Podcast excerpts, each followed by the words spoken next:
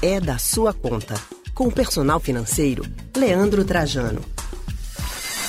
E esse assunto de hoje é da sua conta que está aí com dívidas. A gente vai falar sobre o programa Desenrola. É o seguinte: o ministro da Fazenda, Fernando Haddad, anunciou o programa de renegociação de dívidas para brasileiros que têm renda de até dois salários mínimos nesta segunda-feira.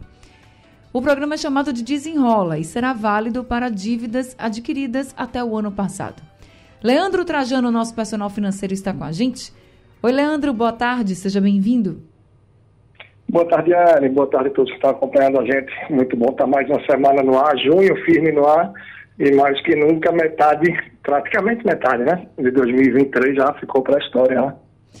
Verdade, a gente já está em junho, né? Você bem lembrou, no instante passou, né? Aliás, está passando tudo tão rápido. A gente que luta para viver cada minuto direitinho, porque o negócio está passando rápido. Agora, Leandro, Trajano, esse programa novo, Desenrola, né? Ele tem como objetivo renegociar dívidas de até 5 mil reais com descontos e garantia de pagamento aos credores do Tesouro Nacional.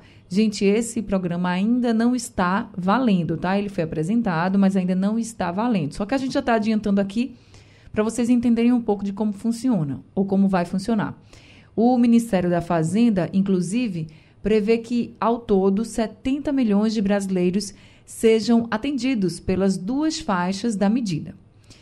E aí, eu quero já conversar aqui com o Trajano, porque a gente sabe, Trajano, que tem muita gente com dívidas. Então, quando esse programa começar a valer, é hora de quitar as dívidas? Assim, é uma boa oportunidade para as pessoas já quitarem essas dívidas? É, bem importante entender, né? Entender bem o cenário. Cada pessoa tem uma situação, está trabalhando, não está tá gerando renda, como é que estão as, as coisas em casa? Tem o domínio realmente de quais são as dívidas que tem? Porque termina que muita gente tem poucas dívidas grandes e muita gente termina picotando. Tem, tem bastante dívidas, mas muitas dívidas pequenininhas. E algumas dessas dívidas até têm juros maiores, pesam um pouco mais, já estão deixando o nome de alguma forma pendurado aí no SPC, Serasa, e tem até um constrangimento, porque muitas vezes são dívidas com amigos, dívidas com familiares, com colega de trabalho, com o vizinho. Então, cabe a cada um entender bem a sua situação, conhecer com detalhes o desenrola, que como você falou, ainda não está funcionando, né? ainda não está em vigor, uhum. mas já tem muita notícia, já tem muita informação, para que a pessoa, diante da realidade dela, veja qual é a real possibilidade de pegar, aproveitar alguma das possibilidades do que traz o programa para realmente tentar reduzir ou até mesmo zerar o endividamento. Mas com inteligência, com calma, para não tentar quitar uma dívida e com esse dinheiro que quitou a dívida, deixar de pagar uma outra coisa e ficar pendurado. Então termina no cobertor custo, né? É verdade. E é importante você falar isso porque é o seguinte, gente. É um programa importante, eu acho que quando vocês avaliarem, né, para quem está com muitas dívidas e avaliar se vale a pena ou não.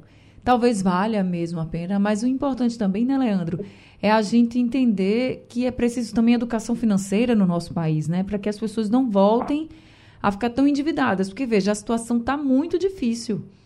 E com dívidas tudo fica ainda muito pior. Só que às vezes as pessoas olham assim e não veem outra saída. Então, a gente precisa também de muita informação de educação financeira, né? É, né, até uma frase que eu trago lá no, no meu livro, é, quem está endividado não precisa de dinheiro, precisa de educação financeira. A maioria das pessoas acham que, ah, se eu tivesse mil reais, ah, se eu tivesse, ah, se eu vender meu carro, ah, se eu antecipar o décimo terceiro, muitas vezes não resolve, porque o que leva muita gente à dívida não é a falta de dinheiro, não é o dinheiro não ser suficiente, é não usar de uma forma equilibrada para realmente admitir despesas que tenha capacidade de pagar. É claro que muita gente termina por se enrolar porque realmente teve um problema de saúde na família, teve alguma demanda uhum. que terminou sugando toda a capacidade financeira.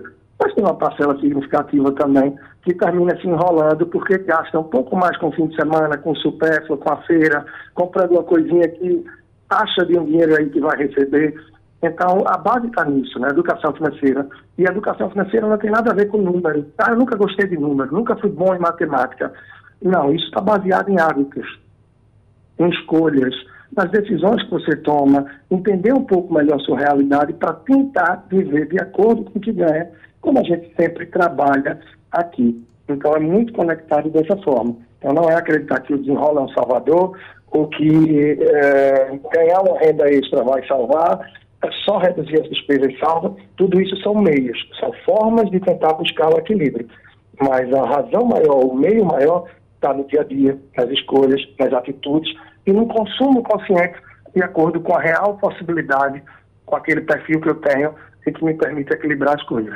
Esse é o grande ponto.